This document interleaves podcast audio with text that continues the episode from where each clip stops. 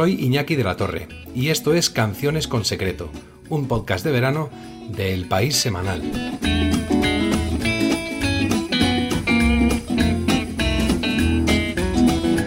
Uno graba una canción y luego los demás construyen el mito.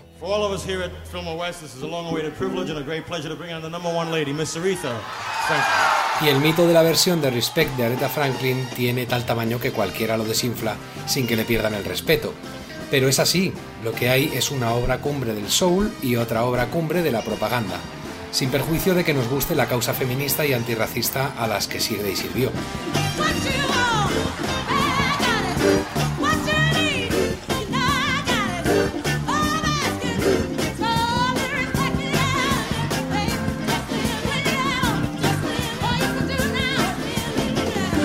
Según la biografía Respect the Life of Aretha Franklin de David Reeds, esta hija de un reverendo de Mississippi ya venía tocando Respect en directo pero sin demasiadas transformaciones respecto a la partitura de Otis Redding que la había grabado en 1965.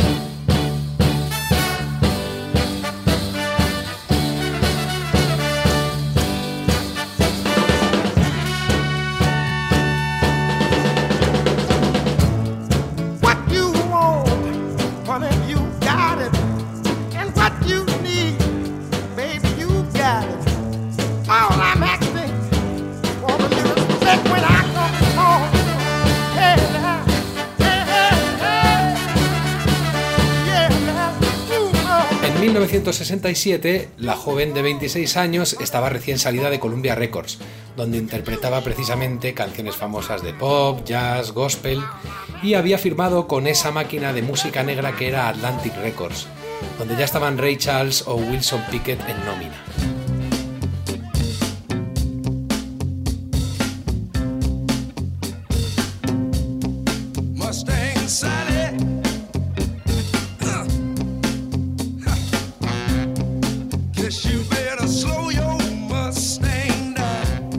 Cuando su nuevo productor, el talentoso Jerry Wexler, estaba seleccionando repertorio para grabar el primer álbum del nuevo fichaje, le dijo al marido y representante de la cantante que quería incluir ese tema si es que le da un cambio, a lo que Ted White accedió con entusiasmo.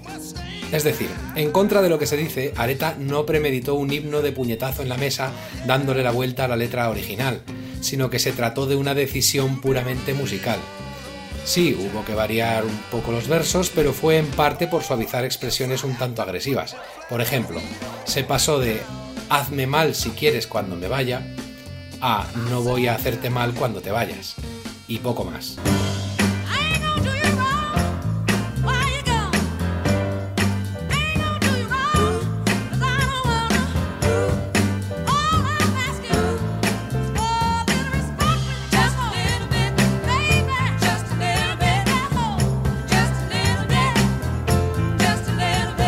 Es cierto que solo con poner en boca de una mujer negra la frase todo lo que pido es respeto ya era suficientemente combativo, pero no era esa la intención central.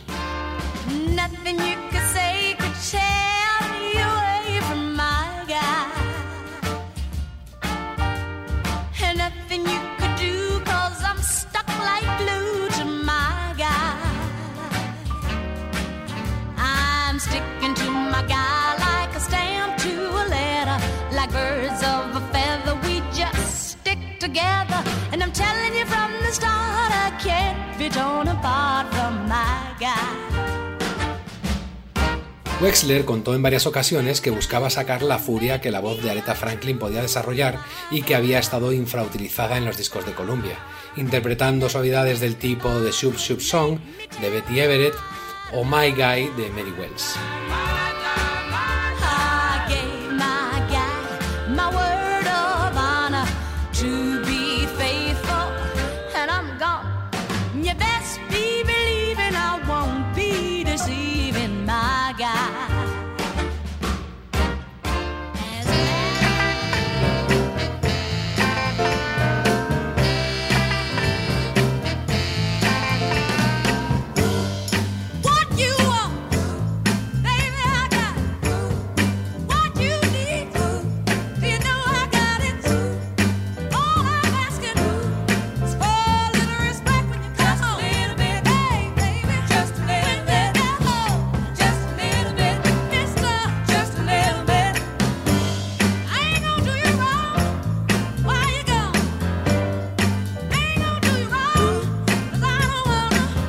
Tampoco el tempo vivo y la ejecución enérgica de la versión tenían pretensiones de himno, no, tenían objetivos artísticos y comerciales, porque hasta la canción más tonta y apolítica persigue eso.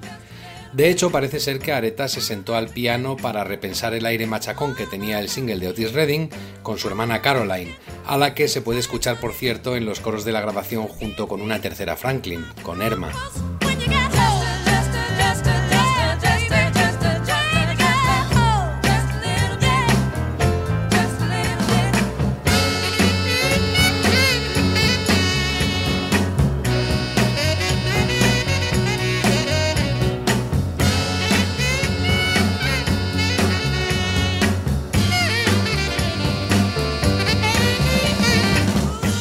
Otro ángulo para mejorar la versión original era introducir coros, ya que Otis Redding no era muy aficionado a ello. Y meter también un solo bailón que airease un poco una composición que no tiene estribillos, sino que solo tiene estrofas. Para resolver los arreglos de voces, idearon esos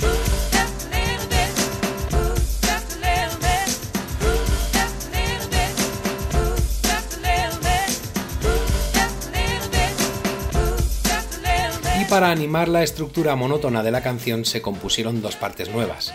Una con un solo de saxo, inspirada en la que aparecía en When Something Is Wrong With My Baby de Sam and Dave,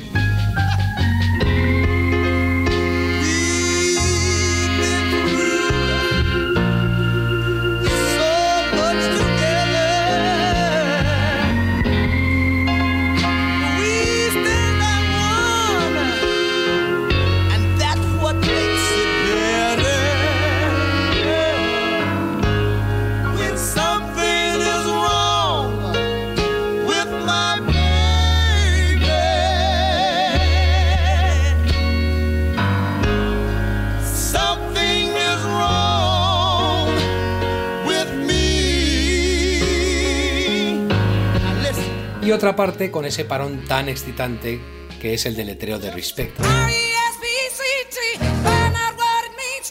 Sí, excitante porque es justo después cuando se oye a Caroline y a Erma repetir obsesivamente. ¿Qué quiere decir? Dámelo, dámelo.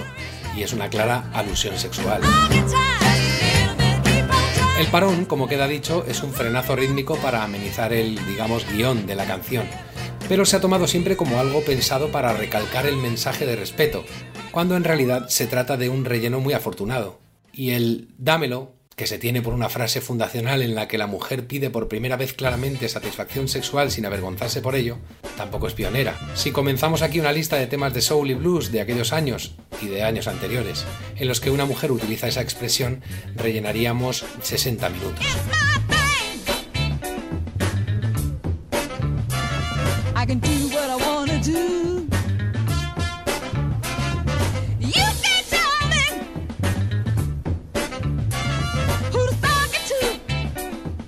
Y si finalmente reconstruimos cómo fueron las sesiones de grabación de todo el álbum, tampoco es que podamos hablar de un acto de afirmación feminista.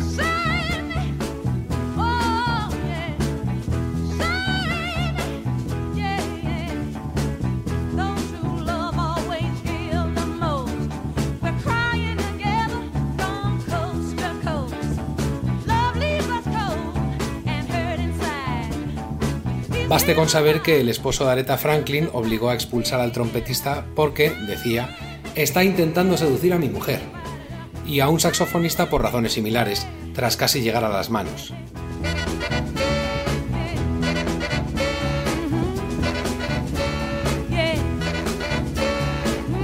Todo ello ebrio de vodka, en clara lucha de poder con Jerry Wexler y ante una futura estrella a la que el trombonista de la sesión, David Hood, definió para The Guardian en 2018 tras el fallecimiento de la cantante como muy tímida e introvertida en aquella época.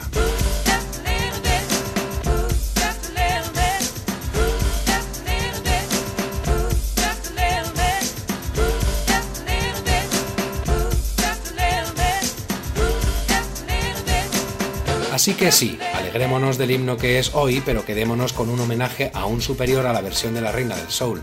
Según Steve Cropper, el guitarrista y compañero musical de Otis Redding, cuando el músico de Georgia oyó la grabación de Areta, solo dijo, bueno, yo creo que la canción ya es más de esa chica que mía. Eso sí que es una conquista.